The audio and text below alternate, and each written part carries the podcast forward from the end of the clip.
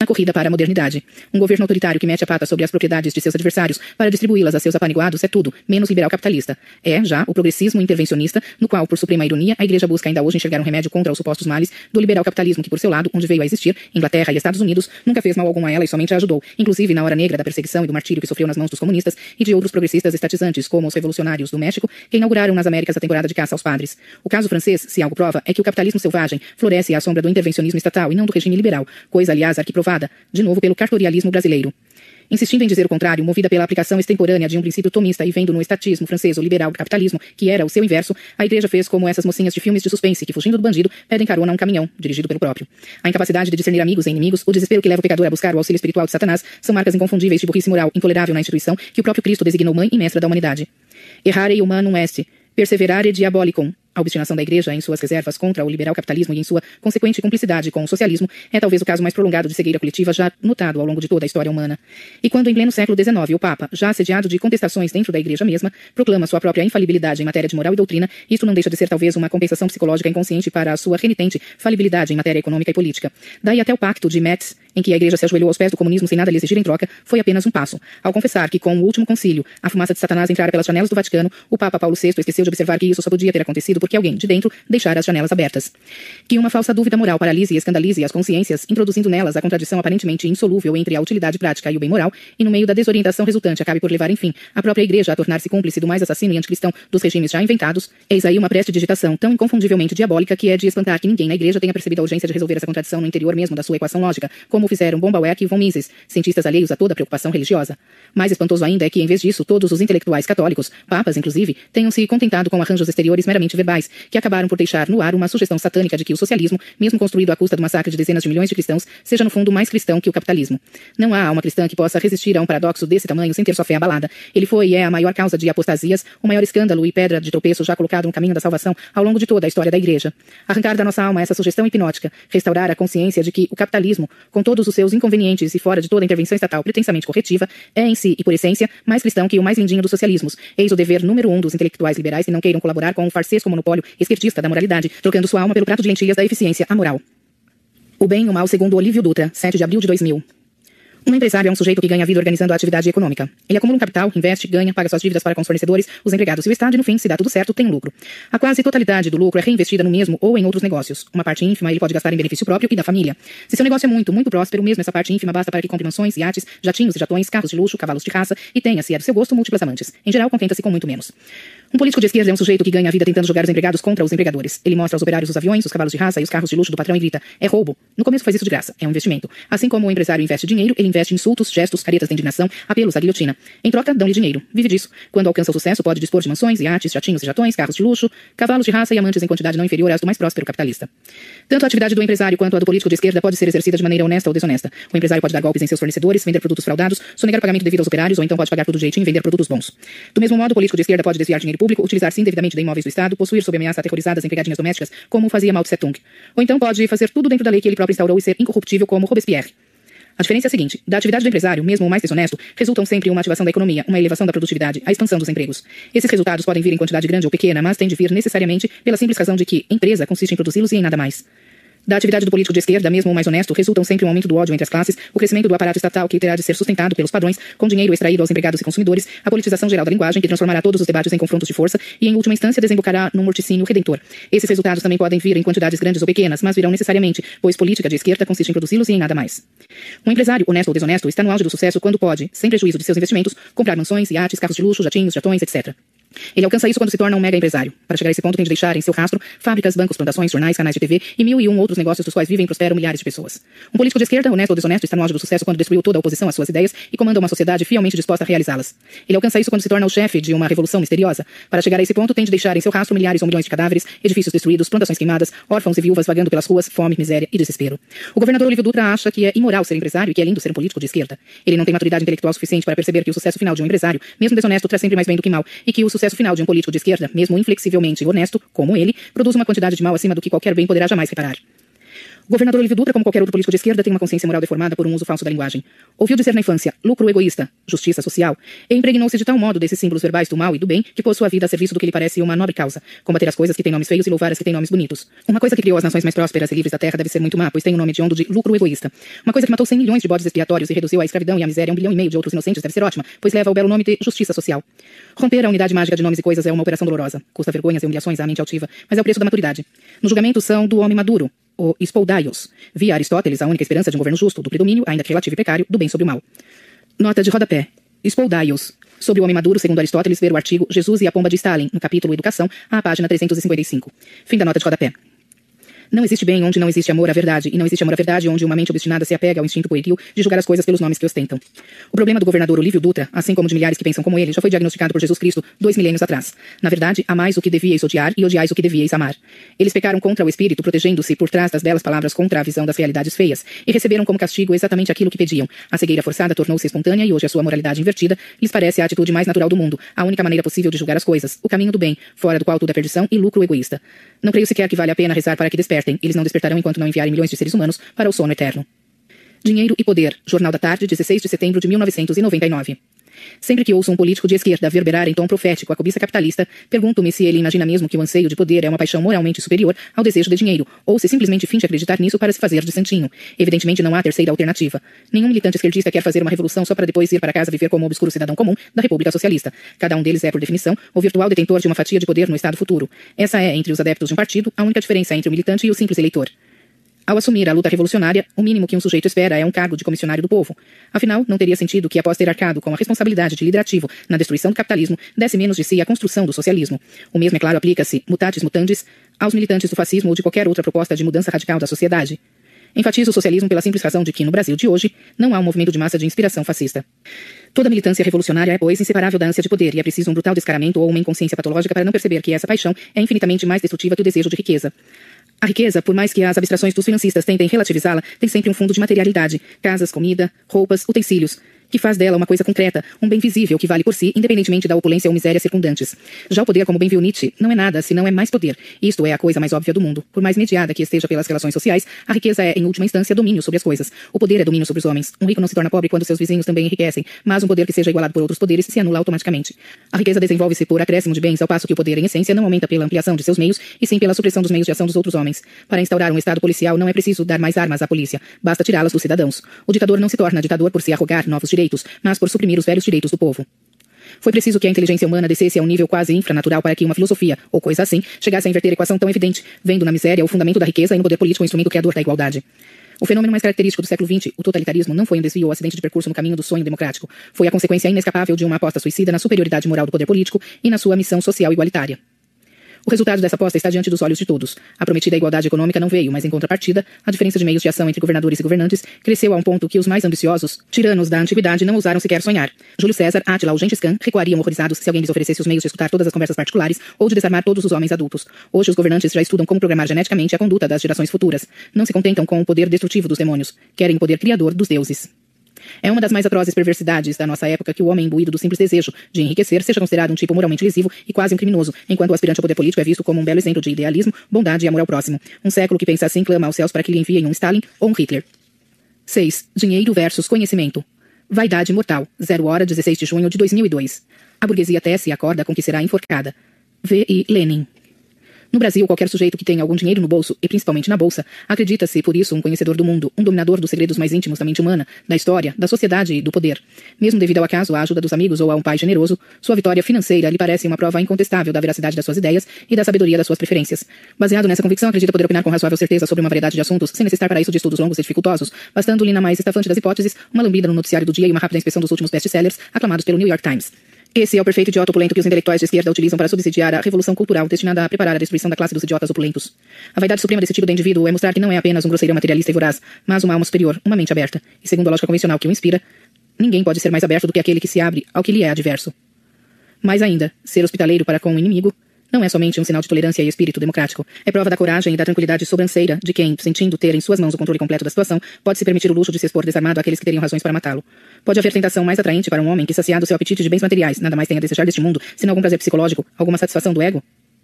Assim, pois, o idiota crendo homenagear-se a si mesmo, corteja, alimenta e fortalece seus inimigos, que o lisonjeiam pela frente enquanto escarnecem dele pelas costas, e contando os milhões que dele obtiveram para o fomento da Revolução Cultural Socialista, já o antevém em estado de cadáver após a vitória da causa que financiou. Por mais patente que seja aos observadores de fora, a periculosidade dessa causa permanece invisível para aquele que a subsidia. Isso é necessariamente assim porque nenhum idiota poderia imaginar-se superior se não se mostrasse também superior aos vulgares políticos ideológicos e partidários, declarando reiteradamente que esquerda e direita são estereótipos superados e, portanto, aceitando como altas produções culturais, ideologicamente neutras por sua superioridade mesma, as mais ostensivas e violentas expressões da propaganda esquerdista. Cultivar metodicamente a incapacidade de captar o sentido ideológico do que lê e do que ouve torna-se assim o princípio dominante da autoeducação do idiota opulento, que quanto mais se afunda nessa cegueira obstinada, mais é lisonjeado pelo meio em torno como um homem culto e de bom gosto, terminando por acreditar que é mesmo portador dessas duas excelsas qualidades. Mas nenhum gozo da tolerância vaidosa seria completo se não viesse complementado e sublinhado pela ascética renúncia a tudo o que pudesse parecer uma argumentação em causa própria, uma vergonhosa submissão da alta cultura aos interesses da classe burguesa. Assim, o idiota não apenas financiará generosamente os que conspiram contra sua classe, mas se absterá de fazer o mesmo com os que desejam ajudá-la e até mesmo a mais módica contribuição a pessoas e entidades que pareçam de algum modo pró-capitalistas, liberais ou conservadoras. Mas como não basta que a mulher de César seja honesta, sendo igualmente importante parecê-lo, ele se afastará até mesmo do contato com os suspeitos de direitismo em qualquer grau, comprazendo-se em fazer piadinhas a respeito deles nas rodas da esquerda elegante e em censurá-los como paranoicos, alarmistas, medrosos ou radicais, bem diferentes das pessoas tolerantes, democráticas, tranquilas e seguras de si, como por exemplo, ele próprio. Eis, portanto, que o idiota opulento não apenas ajuda a difundir as ideias de seus inimigos, mas colabora ativamente para a censura e a supressão das de seus aliados. A partir do momento em que essas condutas se consolidam em hábitos, o idiota opulento está transformado, em caráter provavelmente definitivo, num praticante devoto e guardião cioso daquela espécie de tolerância que Herbert Marcuse, ao inventá-la, nomeou tolerância libertadora, e definiu em termos que não deixam margem para a menor ambiguidade, toda a tolerância para com a esquerda, nenhuma para com a direita. Uma prova de que a aplicação dessa regra vem alcançando sucesso é que, enquanto entidades inúteis e daninhas como o Viva Rio e o IMST nadam em dinheiro, o Instituto Liberal de Brasília está a ponto de fechar por falta de recursos. E não faltam imbecis para imaginar que os institutos liberais representam o poder da alta finança, enquanto aquela dupla de instituições perversas e suas inúmeras congêneres personificam um povinho inerme em luta contra os poderosos. A Contracultura no Poder, Diário do Comércio, 15 de março de 2010. Já observei mil vezes que no Brasil de hoje a linguagem da elite, só edicante, alfabetizada, se reduziu a um sistema formal de pressões e contrapressões, onde as palavras valem pela sua carga emocional acumulada, com pouca ou nenhuma referência aos dados correspondentes na experiência real de falantes e ouvintes. Nota de rodapé. Ver o capítulo Linguagem a partir da página 429, especialmente o artigo A Palavra Gatilho, publicado à página 433. Fim da nota de rodapé. A mais alta função da linguagem, a transposição da realidade em pensamento abstrato e o retorno deste à realidade como instrumento de iluminação da experiência, fica assim bloqueada, restando apenas de um lado a expressão tosca e direta de desejos e temores e de outro a imposição de reações estereotípicas, como os comandos emitidos por um amestrador de bichos que não espera de seus amestrados nenhuma compreensão racional, apenas a obediência automática, sonsa, impensada. As causas desse estado de coisas remontam à contracultura dos anos 1960, sob cuja influência formou-se a mentalidade dos homens que hoje dirigem o país. Enquanto pura expressão do protesto juvenil ante um mundo complexo demais, a contracultura podia até exercer alguma função positiva, como estímulo crítico à renovação do legado milenar que legitimava cada vez mais da boca para fora a cultura dominante. Transmutada ela própria em cultura dominante, a onda contracultural cristaliza-se em inversão compulsiva, mecânica e burra de todos os valores e de todos os princípios. No prazo de uma geração, os mais altos conhecimentos, as mais ricas e delicadas funções da inteligência, os valores mais essenciais da racionalidade, da moral e das artes, cedem lugar à repetição maquinal de slogans e chavões carregados de ódios insensatos e apelos chantagistas, boa somente para despertar aquela obediência servil extremada, que para maior satisfação do manipulador se camufla sob afetações de espontaneidade e até de rebeldia, no instante mesmo em que tudo cede às injunções de cima. Transmutado ele próprio em estereótipo, o inconformismo torna-se o pretexto oficial do conformismo mais extremo e mais objeto, aquele que não se contenta em obedecer, mas procura mostrar serviço, agradar, bajular. No primeiro momento, a única vítima é a alta cultura que desaparece sob a glorificação do pior e do mais baixo. Logo em seguida, o sistema educacional inteiro é infectado. Substituída a exigência de qualidade pela da correção política, o clamor dos grupos de pressão torna-se a única fonte da autoridade pedagógica, impondo novos padrões de conduta em vez das regras da gramática, da lógica e da aritmética, premiando sex appeal em vez das boas notas e, nos casos mais escandalosos, incentivando abertamente atos criminosos sob a desculpa de que são próprios da juventude ou justas expressões de protesto contra o establishment, como se os propugnadores dessa ideia não fossem eles próprios agora, o establishment. Até aí, a velha elite dominante pode permanecer indiferente ao processo, que não a afeta diretamente. Pode até sentir uma ponta de satisfação malévola ao ver que os revolucionários se contentam em destruir a educação e a cultura, que para ela não significam nada sem tocar no seu rico dinheirinho. Quando, ante a devastação revolucionária de todos os valores, o homem de posses assegura com tranquilidade olímpica que nossas instituições democráticas são sólidas, o que ele quer dizer é que pouco lhe importa a destruição do mundo desde que permaneça intacto seu patrimônio, como se este fosse uma entidade metafísica subsistente no vácuo, independentemente das contingências políticos sociais. Mas o passo seguinte da demolição revolucionária da sociedade já vem abalar até a falsa segurança do burguês. Isso acontece quando a geração de jovens formados sob a influência da contracultura começa a ocupar os altos postos da burocracia legislativa, fiscal e judiciária, e a transmutar em estados de fato as fantasias torpes de seus cérebros meticulosamente desengonçados. Diante dos feitos dessas criaturas, pela primeira vez os ricos começam a tomar ciência de que o dinheiro não é um poder em si, é apenas um símbolo provisório garantido pelo poder efetivo, o poder político, agora em mãos de pessoas que já não querem garanti-lo mais. Já nem falo por óbvio demais do Plano Nacional de Direitos Humanos que assegura ao invasor a posse imediata do imóvel invadido e faz dele o juiz soberano do seu próprio crime. Igualmente perverso e muito mais sorrateiro, o projeto de lei número 2412 modifica os critérios para o processamento administrativo das execuções fiscais, conforme alertou recentemente o professor Dennis Rosenfield. O projeto está atemorizando o setor jurídico do país e começa a mobilizar o grande empresariado. Ele simplesmente concede o direito de transferência de bens de valores tributários para a União, excluindo o devido processo legal. Você deve ao fisco, ele vem e toma suas propriedades instantaneamente, diretamente, sem precisar de uma sentença judicial para isso. Você dirá que é inconstitucional? De que serve isso diante da súmula vinculante número 10 do Supremo Tribunal Federal, com base na qual se sustenta a tese de que os juízes singulares não podem mais por si suspender a aplicação das leis ou atos normativos que lhes pareçam inconstitucionais? Inconstitucional ou não, cada lei, decreto ou portaria continuará valendo para todos os casos particulares até que o plenário do tribunal ou STF, ao fim de alguns anos ou décadas e de uma série infindável de danos, decidam em contrário. Esse tipo de justiça hedionda não surge do nada. Ela pressupõe décadas de destruição da inteligência jurídica, substituída gradativamente por automatismos verbais politicamente agradáveis à mentalidade revolucionária. E essa substituição não ocorre antes que toda a esfera da cultura superior e da educação tenha sido infectada de contracultura. De que adianta mobilizar o empresariado para neutralizar este ou aquele efeito específico de um processo geral de degradação cultural, ante o qual esse empresariado permaneceu neutro ou alegremente cúmplice ao longo de 30 anos? De que vale tentar enxugar uns respingos quando a onda que os dispara já se avolumou a ponto de submergir o território inteiro? De que vale tentar vencer uma batalha quando já se aceitou perder a guerra? Ou o empresariado se dispõe a combater em todos os frontes, inclusive os mais remotos do seu interesse imediato, ou para logo com essa farsa suicida de defender no varejo aquilo que já se deu um atacado. O suicídio coletivo dos ricos. Em duas notas de rodapé. 0 hora 12 de janeiro de 2003. Se você ainda se surpreende ante a pressa indecente com que neste país os empresários se atiram aos braços de um partido que não esconde seu propósito de exterminá-los como classe, é porque está atrasado em pelo menos dois séculos. Fenômenos semelhantes já foram observados e bem explicados desde o tempo da Revolução Francesa e terminam sempre do mesmo modo, com a extinção da classe. Leia o seguinte parágrafo. Enquanto a ordem permanece, a propriedade tem influência superior à daqueles que podem querer violar a paz pública.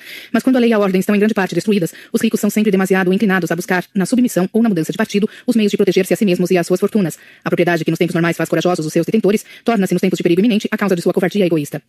Sir Walter Scott, que a maioria só conhece como romancista, mas que foi também excelente historiador, escreveu isso na sua monumental Life of Napoleon Bonaparte, Emperor of the French, with a preliminary view on the French Revolution.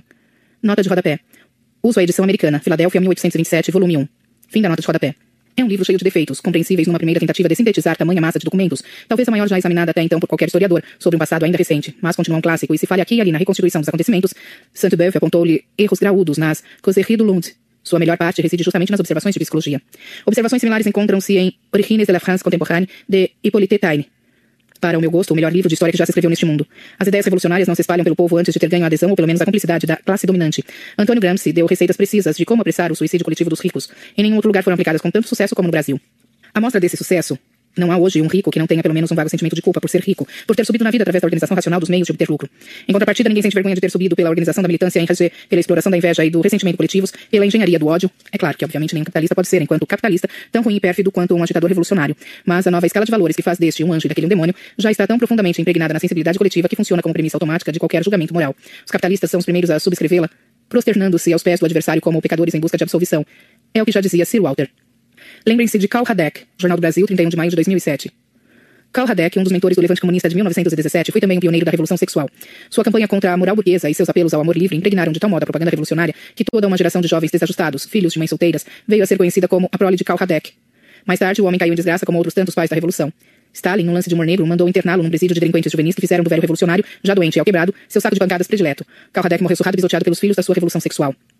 O episódio não me sai da cabeça quando ouço os discursos edificantes com que os apóstolos do chavismo justificam o fechamento da RCTV, acusando o canal de disseminar a imoralidade e destruir a sacrossanta instituição da família. Nota de rodapé.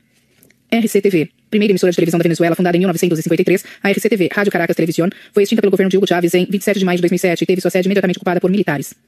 Fim da nota de rodapé. A esquerda é assim, num dia prega o abortismo generalizado, o casamento gay, a criminalização da Bíblia, o ensino da homossexualidade nas escolas infantis. Quando você embarca na onda e colabora, ótimo, torna-se duplamente útil. Ajuda os esquerdistas a disseminar o caos moral no capitalismo e já fornece o pretexto com que eles vão jogar você às urtigas quando não precisarem mais da sua ajuda. O que me espanta aí não é a duplicidade de línguas, ela é inerente ao espírito revolucionário. O que me espanta é o número de pessoas poderosas, ricas e, no seu próprio entender, espertas, que caem de novo e de novo nas ofertas sedutoras do tentador, sem lembrar que ele alterna esse papel com o de acusador, hoje induzindo ao erro, amanhã jogando-o na cara do pecador, com eloquência furiosa, desde o alto dos púlpitos, como o bispo Chaves. Nos meus 40 anos de jornalismo, jamais vi nenhum dos grandes empresários de mídia colocar sua empresa a serviço da libertinagem por puro e grosso desejo de lucro. Todos preservavam sua imagem de cidadãos respeitáveis e se abstinham da pornografia explícita, deixando-a para os aventureiros, os marginais da indústria midiática. Só entraram eles próprios na área quando sentiram que a gandaia tinha sido legitimada e, por assim dizer, enobrecida pelo consenso da intelectualidade falante. Aí, libertos de escrúpulos, descobriram o potencial de um mercado que antes desprezavam. A chave que muda a atitude do empresariado é acionada pelo clero leigo, os intelectuais iluminados, portadores das novas tábuas da lei, sancionadas pela autoridade de charlatães como Alfred Kinsey, Margaret Mead e os frankfurtianos. Pois bem, senhores, esses mesmos que os induziram a envergonhar-se da sua velha moral burguesa e os aconselharam a transformar seus órgãos de mídia em megafones da revolução porno-cultural, sabem que os senhores só lhes são úteis uma parte do trajeto. Quando estiverem seguros de controlar o poder de polícia, fecharão os canais de TV e os jornais dos quais se serviram, e os acusarão de corromper a moral e de fomentar os maus costumes. Então será tarde para aprender com o exemplo de Karl Radek. 7. Revolucionários versus Mundo Melhor. O único mal absoluto. O Globo, 9 de fevereiro de 2002. Norman Cohn, em The Pursuit of the Millennium, assinala uma característica proeminente de certas seitas gnósticas medievais. Seus adeptos sentiam-se tão intimamente unidos a Deus que se imaginavam libertos da possibilidade de pecar. Isto, por sua vez, os liberava de toda restrição. Cada impulso que sentiam era vivenciado como uma ordem divina. Então podiam mentir, roubar ou fornicar sem problemas de consciência. A continuidade essencial da visão gnóstica do mundo nas ideologias messiânicas modernas, nazismo, fascismo, socialismo, é um dado histórico bem estabelecido pelos estudos de Kohn, Voegelin, Billington e tantos outros pioneiros que desbravaram o assunto desde a década de 1930. É verdade que esses estudos continuam quase desconhecidos do nosso establishment universitário, mas, quer saiba ou não a elite intelectual de Catolé do Rocha, o fato é este. Uma linha de sucessão perfeitamente nítida vem das heresias medievais aos revolucionários de 1789, a Marx, a Sorel, a Gramsci e a todos os seus sucessores na missão auto-atribuída de transformar o mundo. Ao longo dessa linha, a crença na própria impecância essencial, derivada da certeza de união íntima a Deus, ao sentido da história, aos ideais eternos de justiça e liberdade ou a qualquer outra autoridade legitimadora transcendente, pois esta varia conforme a moda cultural, sem mudar de função, é que lhes infunde, geração após geração, um sentimento perfeitamente sincero de honradez e santidade, no instante mesmo em que mergulham no mais fundo da abominação e do crime.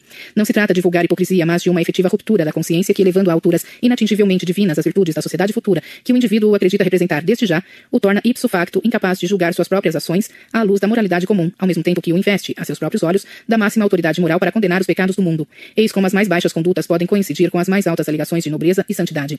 Foi com perfeita sensação de idoneidade que, após o fim da Segunda Guerra, os marxistas continuaram discursando retroativamente contra a tirania e o genocídio nazistas, ao mesmo tempo que superavam rapidamente esses seus antigos concorrentes na prática da tirania e do genocídio. Nas democracias, qualquer político vulgar flagrado em delito menor perde a pose, entra em crise depressiva e faz deplorável figura ante o olhar da multidão. É que não se imunizou previamente, por imersão nas águas lustrais da auto-beatificação ideológica, contra o sentimento de culpa. Acossado pelas denúncias, ouve brotar desde dentro o clamor da sua própria consciência moral, que, longamente reprimida, retorna das sombras para condená-lo, justamente no momento em que ele mais precisaria reunir suas forças para defender-se dos adversários externos. Então vacila e cai. Foi assim que caiu Nixon. Foi assim que caiu Collor. Já o revolucionário, o militante, o malfeitor ideológico, quando exposto às provas inumeráveis de seus crimes sangrentos e inumanos, se sente revigorado, fortalecido, enaltecido, pois esses crimes para ele não são crimes, são sinais da bondade futura. Só assim se explica que homens que, por onde quer que tenham subido ao poder, só espalharam morte, miséria e sofrimentos incomparáveis, como fizeram no leste europeu, na China, no Vietnã, na Coreia do Norte, no Camboja e em Cuba, ainda se sintam com autoridade bastante para verberar os pecados das democracias capitalistas, como se estas não tivessem provado mil e uma vezes sua capacidade de corrigir-se a si mesmas e se encontrassem urgentemente necessitadas dos conselhos morais de revolucionários, narco-guerrilheiros e genocidas. Não é necessário dizer que essa autodivinação que preserva da consciência dos próprios pecados o apóstolo do mundo melhor corresponde literalmente à total rendição da alma ao pior dos pecados, a soberba demoníaca. Todos os pecados se apegam ao mal, para que se realize, dizia Santo Agostinho. Só a soberba se apega ao homem para que pereça. A destruição do bem por parasitagem interna é mais eficiente do que a simples acumulação de males. Reduzido ao pretexto legitimador da violência, da crueldade da desordem revolucionárias, o bem acaba por identificar com elas e qualquer tentativa de lhes opor resistência é que se torna um pecador nefando. Quando o encargo de julgar moralmente a sociedade recai precisamente sobre aqueles indivíduos que se tornaram os mais incapazes de julgar-se a si mesmos, o resultado é esse. Uma moral invertida, uma antimoral de perversos e acelerados afirma-se com a intransigência de um neomoralismo mais rígido e intolerante do que todos os moralismos conhecidos. Hoje em dia, em círculos letrados, já ninguém pode falar contra o consumo de drogas, contra a libertinagem, contra o aborto em massa ou contra certas formas de banditismo, sem ver-se cercado de olhares de reprovação como se tivesse dito algo de indecente. Confundindo, rebaixando e prostituindo os padrões de julgamento, a simples presença na vida intelectual e política de um número suficiente de homens imbuídos dessa religiosidade às avessas já é um poderoso fator de deterioração moral da sociedade, inibindo a ação repressiva e infundindo nos delinquentes uma autoconfiança ilimitada. No fim, nada mais haverá a alegar contra um assalto, um homicídio, um estupro, exceto que eventualmente lhe faltou devido nihil obstat ideológico. Tal é, por exemplo, o raciocínio do deputado Walter Pinheiro, líder do PT na Câmara Federal, ao pronunciar-se contra os sequestradores de Washington Oliveto. Eles sequestram, torturam por dinheiro, não têm ética, não são guerrilheiros, são bandidos. Que é que isso significa, senão que sequestrar, torturar e matar em nome das crenças do deputado, à maneira de um Fidel Castro ou de um Pol Pot, faria dos delinquentes lindos exemplos de moral superior? E notem que não há aí a simples diferença do crime comum para o crime político. Pinochet também não matou por dinheiro, matou por política, mas isto não basta para beatificá-lo aos olhos do deputado. Não é qualquer motivo político que serve. A esquerda tem, hoje, como nos tempos de Stalin, não apenas o monopólio da liderança para delinquir, mas o propósito do crime bondoso. Sequestros, torturas, homicídios não são maus nem bons em si mesmos. São relativos. O único crime, o único pecado, o único mal absoluto é estar contra o partido de Sua Excelência. Daí que sua correligionária, Heloísa Helena, se mostre menos indignada com a maré montante da criminalidade do que com a simples tentativa de investigar as ligações, mais que prováveis, entre sequestros, narcotráfico e revolução continental. Crimes podem ser condenáveis ou louváveis, conforme a graduação de pureza de seus pretextos ideológicos. A investigação é má em absoluto, porque é coisa da direita. A transfiguração do desastre. O Globo, 16 de junho de 2001. A transfiguração do desastre. O Globo, 16 de junho de 2001. Sempre que os esquerdistas querem impor um novo item do seu programa, alegam que é a única maneira de curar determinados males. Invariavelmente, quando a proposta sai vencedora, os males que prometia eliminar são agravados. O normal seria que, em tais circunstâncias, a esquerda fosse responsabilizada pelo desastre. Mas isso jamais acontece, pois instantaneamente o argumento legitimador originário desaparece do repertório e é substituído por um novo sistema de alegações que celebra o fracasso como um sucesso ou como necessidade histórica incontornável. Ninguém compreenderá nada da história do século XX, nem deste começo do XXI, se não conhecer bem esse mecanismo de justificação retroativa pelo qual se leva o povo a trabalhar em prol de metas não declaradas, que o escandalizariam se as conhecesse e que por isso só podem ser atingidas pela via indireta da cenoura de burro. Alguns exemplos tornarão isso bem claro. 1. Quando o Partido Comunista lançou seu programa de destruição das instituições familiares burguesas, consubstanciado no que mais tarde viria a ser a liberação sexual, sua alegação principal, elaborada pelo Dr. William Reich, consistia em que homossexualismo, sadomasoquismo, fetichismo, etc., eram frutos da educação patriarcal repressiva. Eliminada a causa, essas condutas desviantes tenderiam a desaparecer do cenário social. Bem, os últimos resíduos de valores patriarcais foram suprimidos da educação ocidental entre as décadas de 70 e 80, e o que se viu em seguida? A disseminação em escala apocalíptica daquelas mesmas condutas que se prometia eliminar. Obtido o resultado, essas condutas começaram a ser celebradas como saudáveis, dignas e meritórias, e toda crítica a elas passou a ser condenada, às vezes sob as penas da lei, como um abuso incontrolável e atentado contra os direitos humanos. 2. Quando a esquerda mundial começou a lutar pela legalização do aborto, um de seus argumentos principais consistia em que o grande número de abortos era causado pela proibição, que facilitava a ação de charlatães, intrometidos e gente não habilitada em geral. A legalização, prometia-se, obrigaria a realizar o aborto em condições medicamente aceitáveis, portanto diminuindo o número de casos. Qual foi o resultado? No primeiro ano, o número de abortos nos Estados Unidos subiu de 100 mil para 1 milhão e não parou de crescer até hoje. Pelo menos 30 milhões de bebês já foram sacrificados, ao mesmo tempo em que os patologistas da legalização, em vez de admitir a falácia do seu argumento inicial, festejam o fato consumado tratando de marginalizar e criminalizar qualquer crítica ao novo estado de coisas. 3. Quando os esquerdistas norte-americanos inventaram a política de cotas e indenizações conhecida como Affirmative Action, alegavam que diminuiria a criminalidade entre a população negra. Oficializada a nova política, o número de crimes cometidos por negros contra brancos aumentou significativamente, segundo estatísticas do FBI. Que fizeram então os apóstolos da Affirmative Action? Reconheceram humildemente que reforçar o sentimento de identidade racial era alimentar preconceitos e conflitos de raça? Nada. Celebraram o aumento da utilidade racial como um progresso da democracia. Nota de rodapé.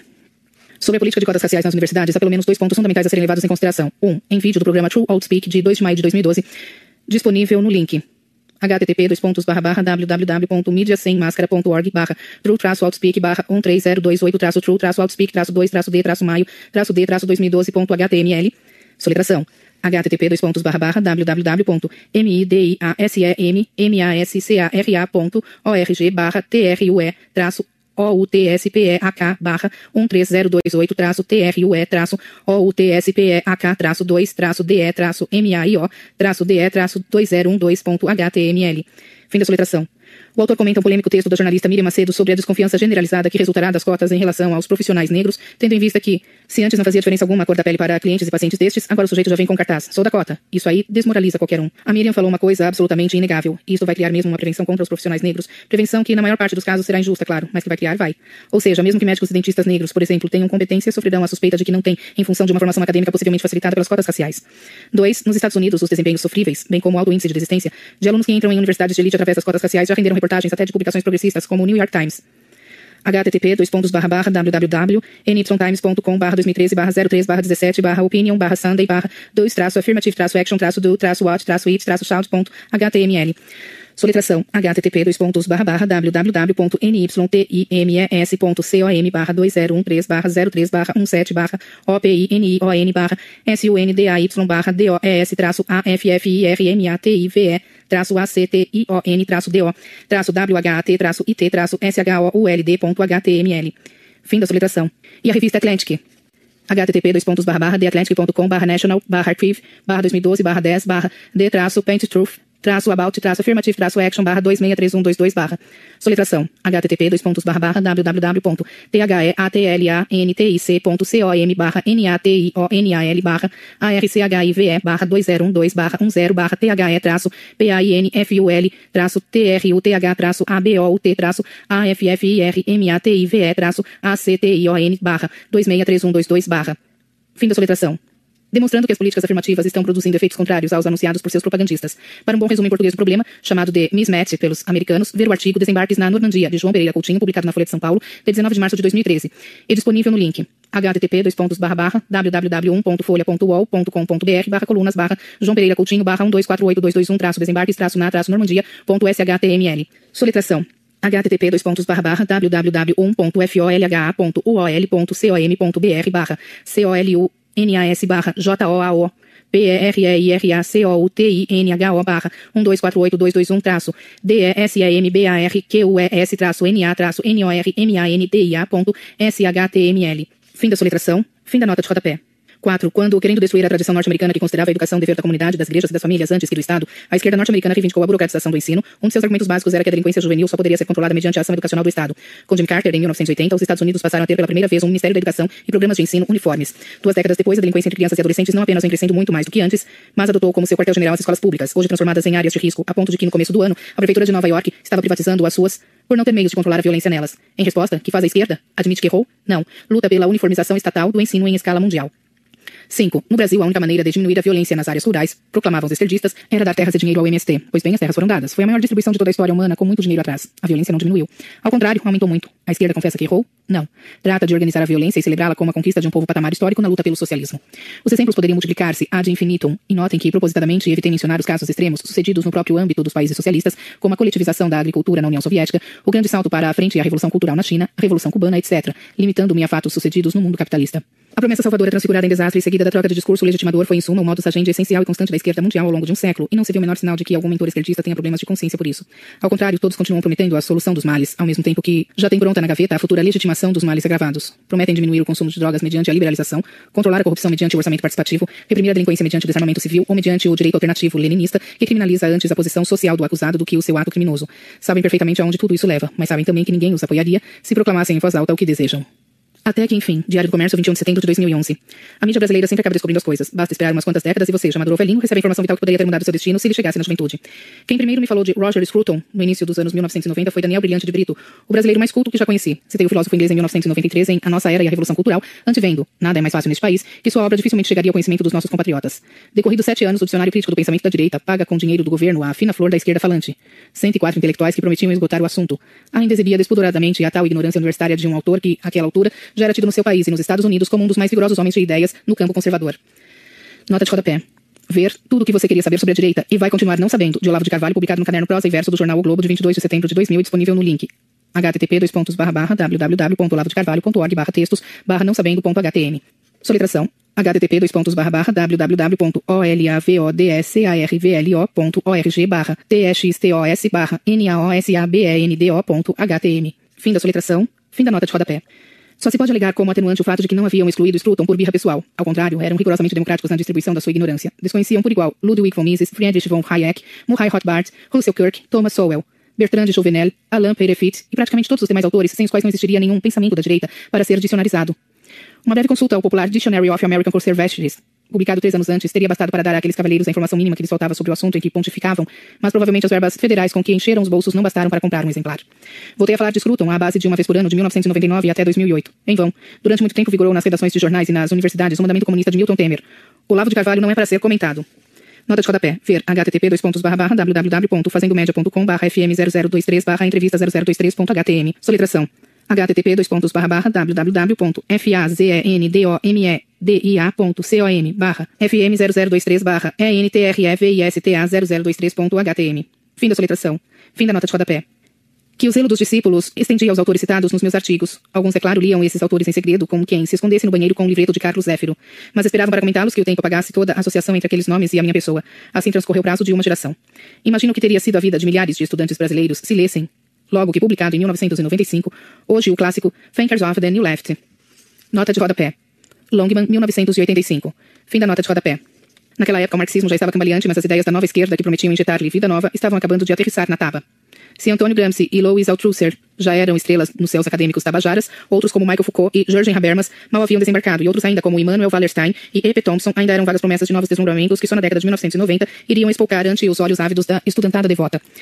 A cada um desses autores, Scruton consagrava modestas oito ou dez páginas que os reduziam ao estado de múmias, fazendo jus àquilo que mais tarde se diria de outro filósofo conservador, o australiano David Stove, também desconhecido nestas plagas. Ele não faz prisioneiros, escreve para matar. Se alguma longínqua esperança na recuperação da dignidade intelectual marxista ainda restava na minha cabeça de esquerdista desencantado, foi sobretudo esse livro que a exorcizou.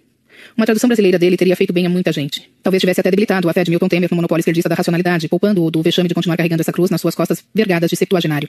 Foi para impedir essa tragédia que a elite esquerdista dominante nos meios universitários e editoriais não só se absteve de ler livros conservadores, como também tomou todas as providências para que ninguém mais os lesse. Nota de rodapé. Sem a menor dificuldade, posso listar mais de 500 livros importantes que suscitaram discussões intensas e estudos sérios nos Estados Unidos e na Europa e que permanecem totalmente desconhecidos do nosso público, pelo simples fato de que sua leitura arriscaria furar o balão da autolatria esquerdista e varrer para o lixo do esquecimento inumeráveis prestígios acadêmicos e literários consagrados neste país ao longo das últimas décadas.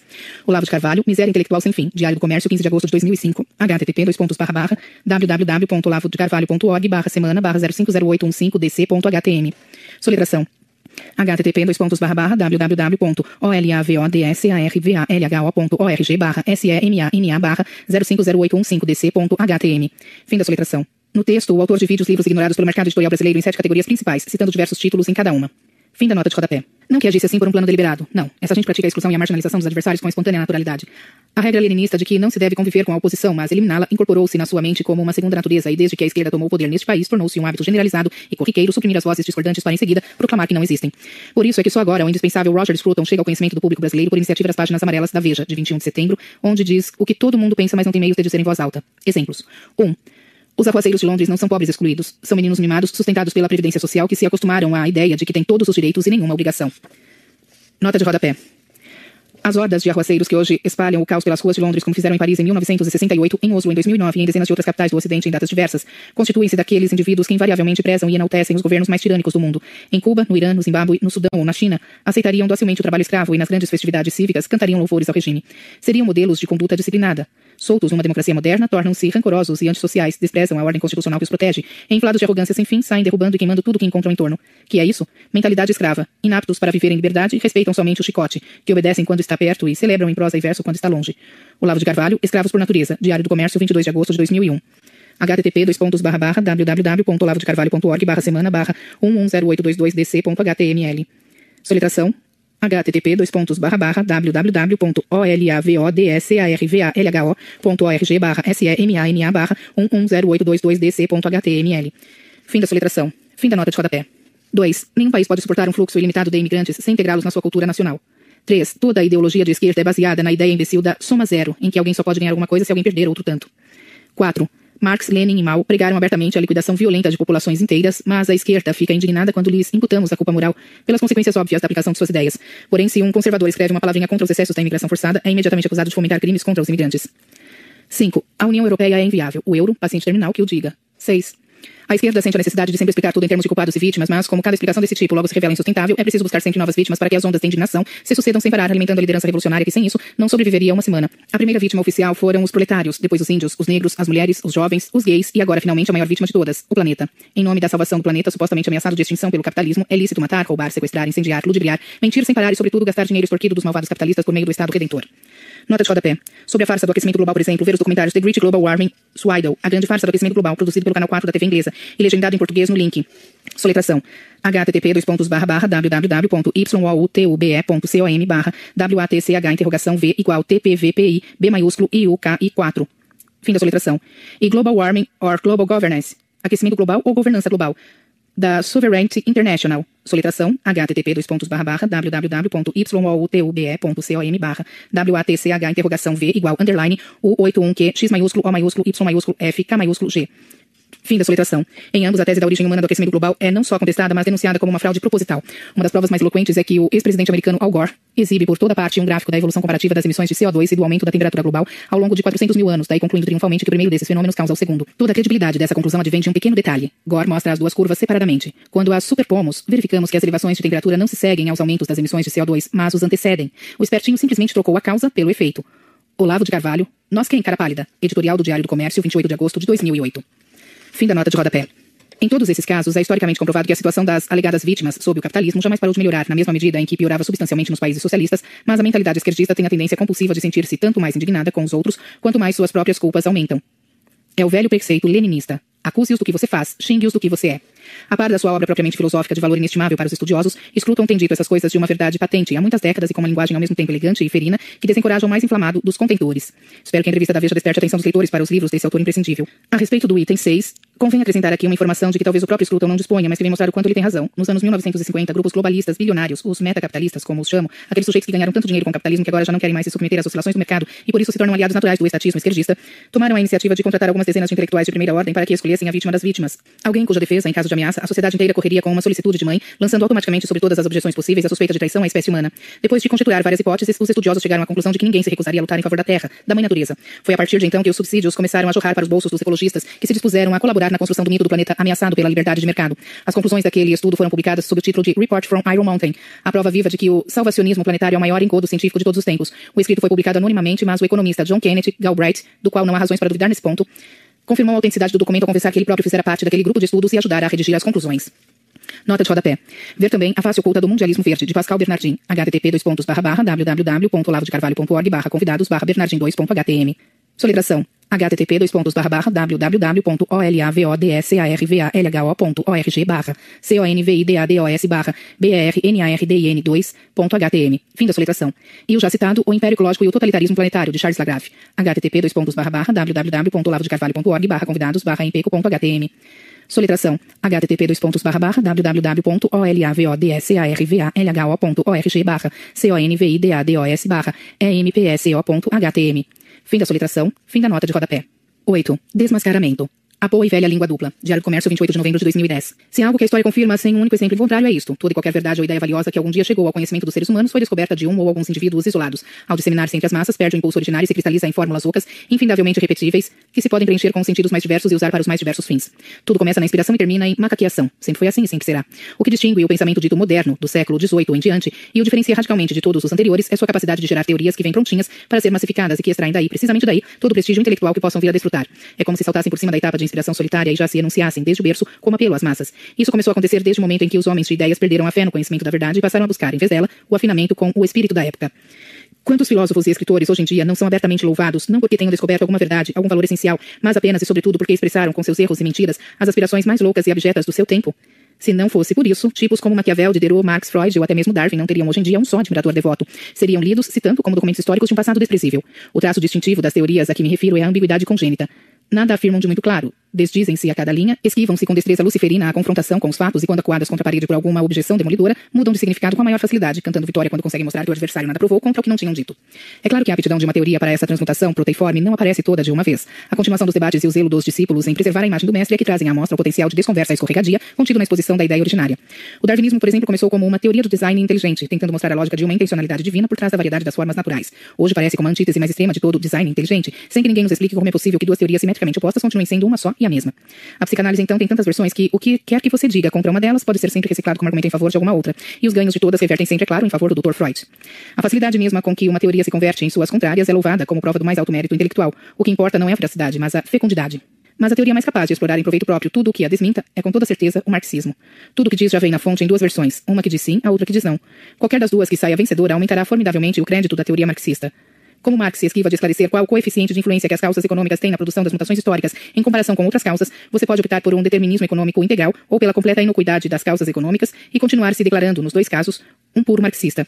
Ernesto Laclau chega a declarar que a mera propaganda cria a classe oprimida incumbida de legitimá-la ex post facto, e ninguém deixa de considerá-lo por isso um luminar do pensamento marxista. A própria ideia marxista da praxis, a mistura inextricável de teoria e prática, parece criada sob medida para tirar proveito das situações mais opostas. O que desmente o marxismo em teoria pode favorecer o movimento comunista na prática. É o caso das ideias de Laclau. As derrotas do comunismo na política prática podem sempre ser alegadas como efeitos de desvios e, portanto, como confirmações da teoria marxista. Trotsky falando de Stalin. A duplicidade de línguas no marxismo aparece não só nas grandes linhas da teoria e da estratégia, mas nas atitudes dos intelectuais marxistas ante qualquer acontecimento da vida cultural ou política. Tudo aí tem duas caras, cada uma exibida ou encoberta em rodízio conforme as conveniências do momento. Em 1967, quando a União dos Escritores da União Soviética proclamava Solzhenitsyn, um tipo execrável e perigosíssimo, o filósofo comunista George Lukács jurava que o autor de Um Dia na Vida de Ivan Denisovich tinha uma visão ortodoxamente marxista das coisas. O movimento comunista ficava sempre preparado para as duas eventualidades. Se o romancista viesse a ser ignorado no Ocidente, já estava garantido o seu lugar na lata de lixo da história. Se fizesse sucesso, seria um sucesso do marxismo. Alguns exemplos próximos de nós ilustram o jogo com ainda mais clareza. Lula o comandante das Farc, Raul Reyes, podem presidir juntos as assembleias do Fórum de São Paulo e em seguida alegar que nunca fizeram nada em parceria. Notas de rodapé. Hugo Chávez confessou ter conhecido um dos então comandantes das Farc, Raul Reyes, e o ex-presidente Lula na reunião do Fórum de São Paulo de 1995 em São Salvador, capital de El Salvador, na América Central. Traduzo trechos do discurso de Chávez na ocasião da morte de Reyes. Ver nota no texto Falsos Segredos, do capítulo Inteligência, à página 338.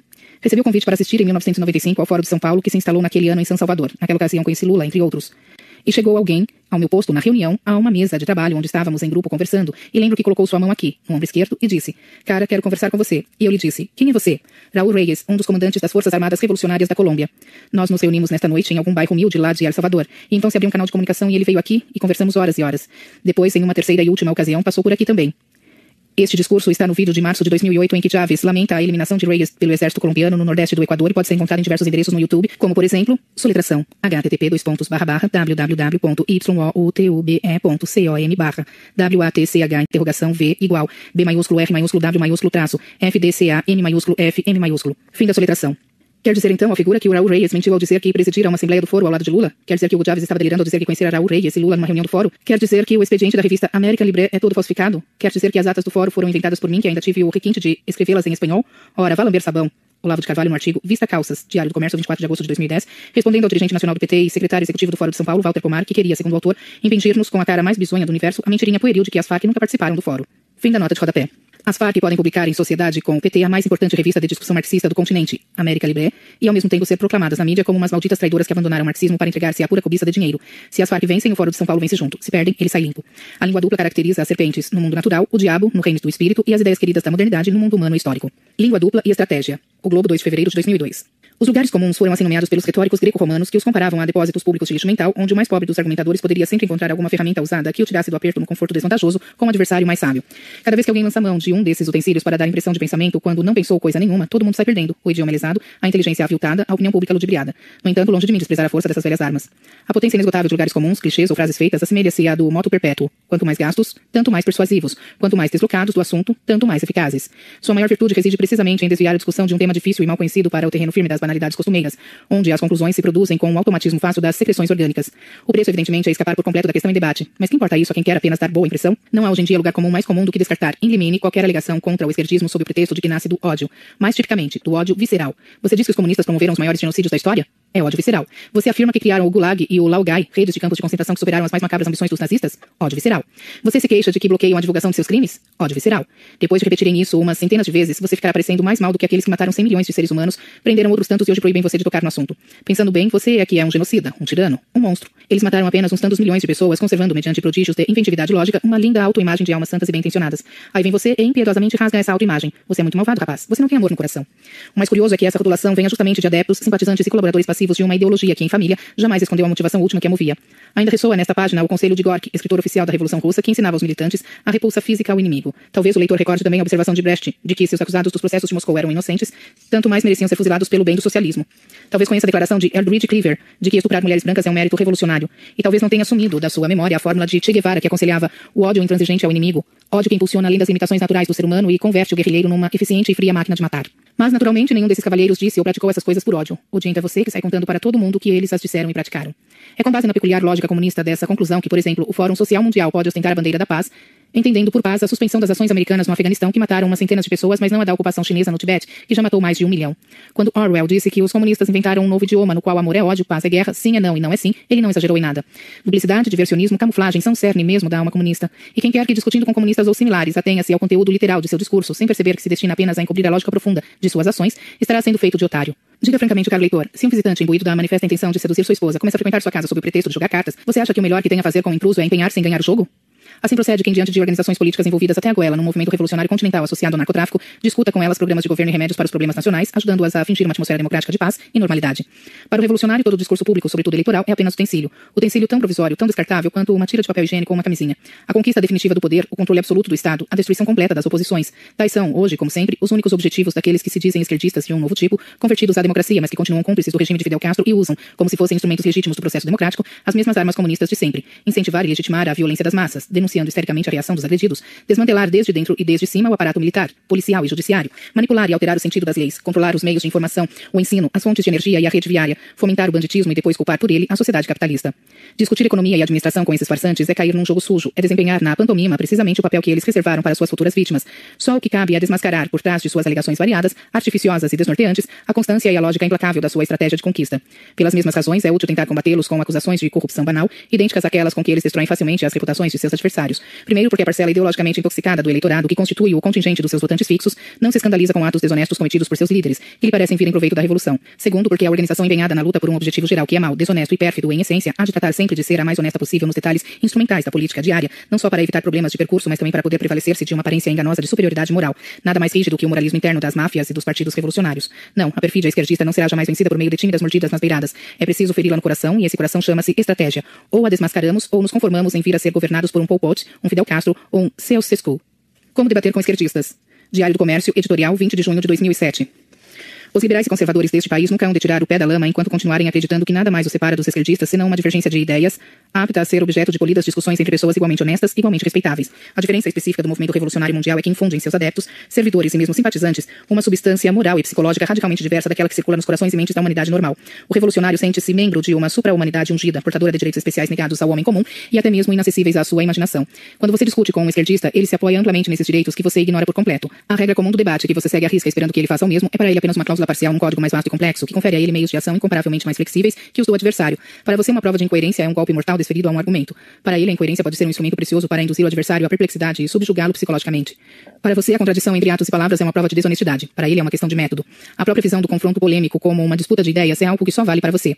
Para o revolucionário, as ideias são partes integrantes do processo dialético da luta pelo poder. Elas nada valem por si, podem ser trocadas como meias ou cuecas. Todo revolucionário está disposto a defender X ou o contrário de X, conforme as conveniências táticas do momento. Se você o vence na disputa de ideias, ele tratará de integrar a ideia vencedora num jogo estratégico que a faça funcionar, na prática, em sentido contrário ao do seu enunciado verbal.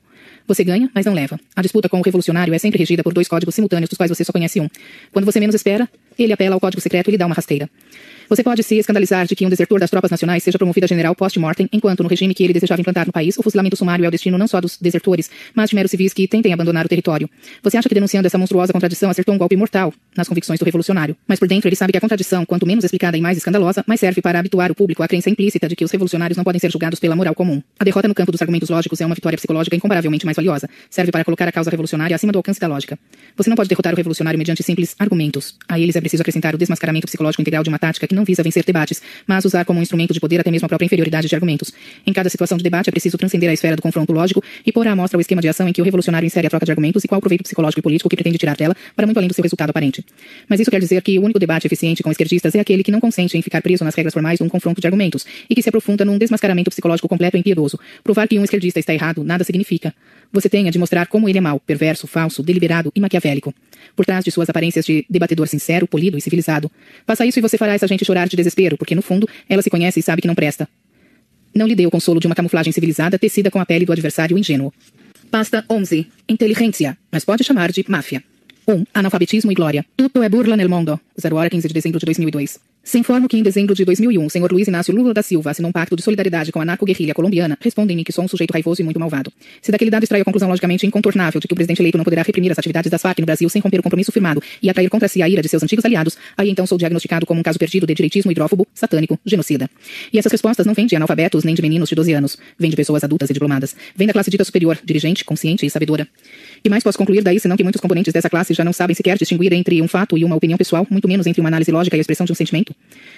O nome dessa incapacidade é analfabetismo funcional. O problema das classes falantes no Brasil é que, excetuando mensagens corriqueiras, não compreendem o que leem, portanto, muito menos compreendem o mundo real, seja na escala macroscópica dos acontecimentos mundiais, seja naquela mais próxima e modesta do seu horizonte de experiência direta. Pois o sentido de um texto que já vem hierarquizado em categorias, pré-mastigado, por assim dizer, é infinitamente mais fácil de aprender do que o nexo entre acontecimentos reais, onde a inteligência do observador tem de fazer sozinha todo o serviço, desde as analogias primitivas até as últimas precisões lógicas. O sujeito que é burro diante de um escrito é necessariamente mais burro diante da vida, exceto, é claro, no círculo limitado da sua experiência repetitiva, onde a eficácia das soluções herdadas lhe dá uma ilusão de inteligência. Para piorar, quanto mais o indivíduo se mostra incapaz de aprender a mera referência fática do que a gente lhe diz, mais se sente habilitado a diagnosticar, por adivinhação, os sentimentos íntimos e as motivações ocultas do interlocutor, como se a inépcia linguística fosse um atestado de especial cuidado psicológica.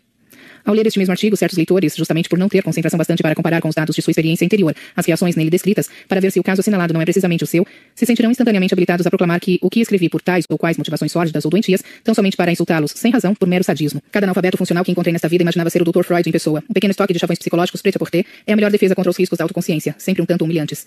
Quando num teste de compreensão de leitura entre estudantes de 32 países, os brasileiros tiraram o último lugar, afirmei resolutamente que o resultado seria o mesmo se, em vez de estudantes, os examinandos fossem profissionais adultos, incluindo acadêmicos, jornalistas, educadores, parlamentares, ministros da educação e, por que não, presidentes da República. Os estudantes não deveriam ser considerados a priori uma exceção devida a fatores acidentais, mas uma amostra significativa da população em geral. Por mais razoável que fosse, a conclusão pareceu hiperbólica e editada, é claro, unicamente pelos meus maus instintos. A hipótese de confrontá-la com os dados objetivos nem sequer passou pelas cabecinhas que a repeliram com esgares da indignação moral. Claro, o primeiro e mais patente dado objetivo a ser levado em conta teria de ser precisamente esse, o fato de que naquele mesmo momento não estavam entendendo o que liam. Todo esse estado de coisas que já era alarmante uns anos atrás agravou-se muito com a onda nacional de entusiasmo em torno da pessoa do senhor Luiz Inácio Lula da Silva, cuja vitória foi explicitamente uma vingança da incultura ressentida contra a erudição supostamente real e supostamente pecaminosa, que sem a mínima razão plausível se associava à imagem de seus adversários. Parece incrível, mas num país onde as maiores conquistas da inteligência foram mérito de pés rapados, um Machado de Assis, um Capistrano de Abreu, um Cruz e Souza, um Farias Brito e tutti quanti, a cultura continua a ser vista sobretudo pelos que têm preguiça de adquiri-la, como um bem de consumo reservado às classes superiores, um emblema de chiqueza com que os pedantes humilham os pequeninos. Daí a ambiguidade dos sentimentos que evoca. Todos a desejam, mas apenas para usá-la, sem que ela os afete por dentro. A cultura deve permanecer exterior, como uma peruca ou um sutiã que embelezam sem modificar substancialmente a coisa embelezada. Cultura é a capacidade de expressar com requintes de linguagem acadêmica as mesmas opiniões toscas e preferências irracionais que o sujeito já tinha antes de adquiri-la. Nenhum objeto de desejo poderia ser mais ambíguo e perturbador. Quanto mais intensamente cobiçado, mais absurdo parece, e mais revoltante a cobrança social que o exige para o desempenho de certos cargos. Daí o inevitável choque de retorno. Exausto de lutar em vão pela posse inútil de um simulacro vazio, o cidadão por fim se revolta e proclama do alto dos telhados a superioridade da ignorância explícita, agora rotulada experiência da vida, enobrecida por um doutorado honoris causa. A farsa, cansada de si mesma, assume-se como tal e obtém uma vitória de pirro, na afirmação gloriosa da falsidade de tudo. Como o Falstaff de Verdi, que condenado a ser sempre o bufão da história, encontra alívio na proclamação da universal bufonaria. Tutto é burla nel mundo.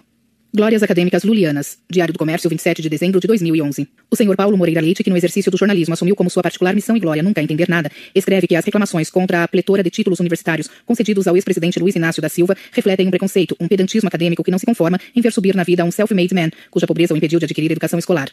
Anos atrás dei ao senhor Moreira o apelido de senhor Moleira, por me parecer que a formação do seu aparato craniano tinha sido ainda mais incompleta que a educação do senhor Lula. Seu palpite de agora sugere que ela tenha mesmo retrocedido um pouco. Quem quer que conheça a história intelectual do nosso país sabe que é uma constante da sociedade brasileira o ódio à inteligência, misto de temor e despeito, e acompanhado, à guisa de compensação neurótica, pelo culto devoto aos títulos, cargos e honrarias exteriores, que a substituem eficazmente em festividades acadêmicas e homenagens parlamentares. A mentalidade geral, já antiga e também retratada por Lima Barreto, segue a das vizinhas fofoqueiras do Major Quaresma, que ao ver pela janela a biblioteca daquele infausto patriota comentavam: Para que tanto livro, se não é nem bacharel? Que em contrapartida faltem livros nas estantes dos bacharéis e doutores, onde abundam garrafas de uísque e fotos de viagens internacionais. É coisa que não ofende nem choca a alma nacional. O estudante universitário brasileiro lê em média menos de dois livros por ano, e nem por isso deixa de receber seu diplominha e tornar-se, no devido tempo, chefe de departamento, reitor ou ministro. Um amigo meu, nascido e criado no Morro da Rocinha, no Rio de Janeiro, confessava: sofri mais discriminação na favela por ler livros do que aqui na cidade por ser preto. Todo mundo sabe que, neste país, para subir na carreira universitária, não é preciso conhecimento nenhum, apenas ter as amizades certas e emitir, nos momentos decisivos, as opiniões políticas recomendáveis. Pessoas ilustres como o Dr. Emir Sader, o ex-ministro da Educação Fernando Haddad, o ex-reitor da UNB, Cristóvão Buarque, assim como inumeráveis outras cujos pensamentos e obras exaltei em O Imbecil Coletivo, já deram provas sobejas de que uma sólida incultura e uma inépcia pertinaz não são somente úteis, mas indispensáveis ao sucesso acadêmico, desde que acompanhadas de uma carteirinha do PT ou documento equivalente. Se os títulos acadêmicos são tidos como valores absolutos em si mesmos, independentemente de quaisquer méritos educacionais correspondentes, e se estes, por sua vez, nada valem se desacompanhados daqueles, a razão disso está nos profundos sentimentos democráticos do povo brasileiro. A inteligência e o talento são dons inatos, que a natureza ou a providência distribuem desigualmente aos seres humanos, criando entre eles uma diferenciação hierárquica que, do ponto de vista dos maldotados, é uma humilhação permanente, uma ofensa intolerável e um mecanismo de exclusão verdadeiramente fascista.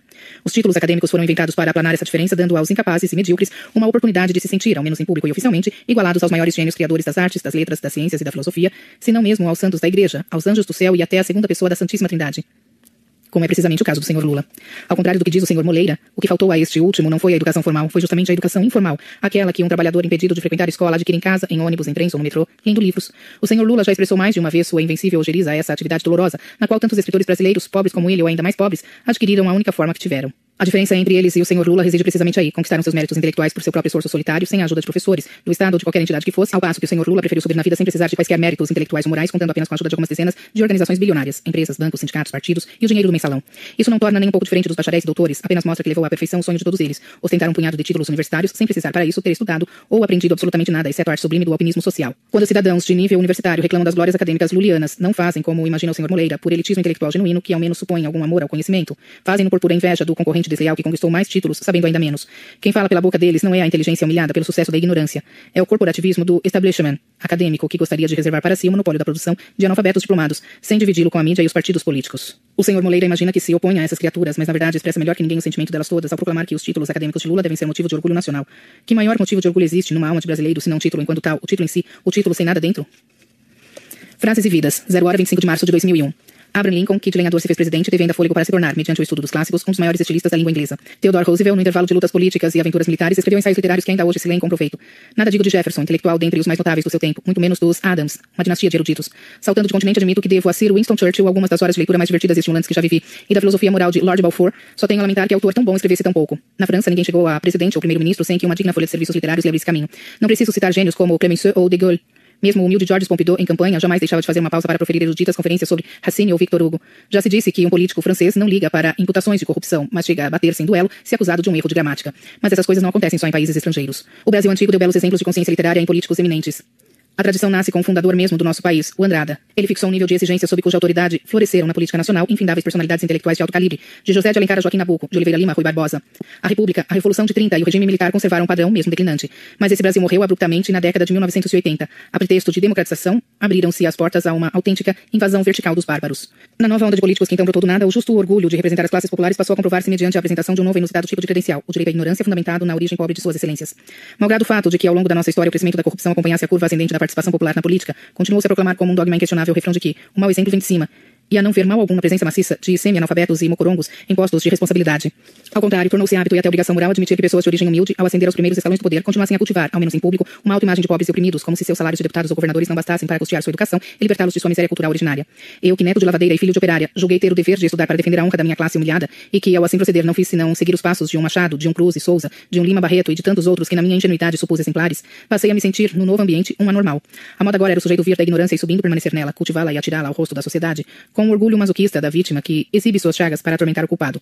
Mas todo o exibicionismo forçado tem limites. O orgulho da ignorância é tão hipócrita que, na mesma medida em que se exibe, procura ocultar-se. A prova é que muitas dessas criaturas alternam seu desempenho populista de iletrados orgulhosos com tentativas de fazer-se passar por jornalistas e escritores, publicando artigos e livros escritos por anônimos terceiros. Governantes atarefados ou sem talento específico para determinadas matérias sempre recorreram a redatores auxiliares. A diferença é que hoje quase todos os políticos, mesmo insignificantes e desocupados, têm seu ghostwriter, não porque eles falte tempo ou domínio de assuntos especializados, mas simplesmente porque eles faltam conhecimento da língua geral do Brasil. Trombeteiam nos palanques em defesa da identidade nacional, mas não concedem sequer a homenagem de uns minutos de atenção ao primeiro e essencial componente dela, o idioma. Tornado habitual, seu uso passa por inocente. Poucos se dão conta de que revela o caráter de farsa grotesca e, no fim, trágica, assumido desde há muitos anos por todo o chamado debate político nacional. O homem que não domina as palavras é dominado por elas. Vive num mundo de ilusões verbais que toma por realidades. Quando consegue montar uma frase, imagina que provou um fato. A fala, em vez de ser uma janela para o mundo, substitui o mundo. É a auto-hipnose verbal tomando lugar do conhecimento. É o psittacismo elevado à condição de suprema ciência. Sempre que me vejo na circunstância de discutir com um desses sujeitos, sinto-me tentado a desanimar ante a inutilidade do empreendimento. Na melhor das hipóteses, o infeliz captará a lógica das palavras sem a mínima intuição das realidades subentendidas e fará frases, julgando que me refutou. Por isso, em vez de discutir com eles, talvez seja melhor apenas descrevê-los, na esperança de que, se reconheçam na descrição e no relance, tenham uma salvadora visão do imensurável ridículo de suas vidas fingidas. 2. Povo e representação. Abaixo o povo brasileiro. Diário do Comércio, 24 de agosto de 2009. Confirma-se pela enésima vez aquilo que venho dizendo há anos. Nota de rodapé. Ver, por exemplo, por que o brasileiro vota na esquerda, 0 hora 1 de setembro de 2006, em http www.olavodecarvalho.org barra semana barra 060901 zh.html. Soletração. http www.olavodecarvalho.org barra semana barra 060901 zh.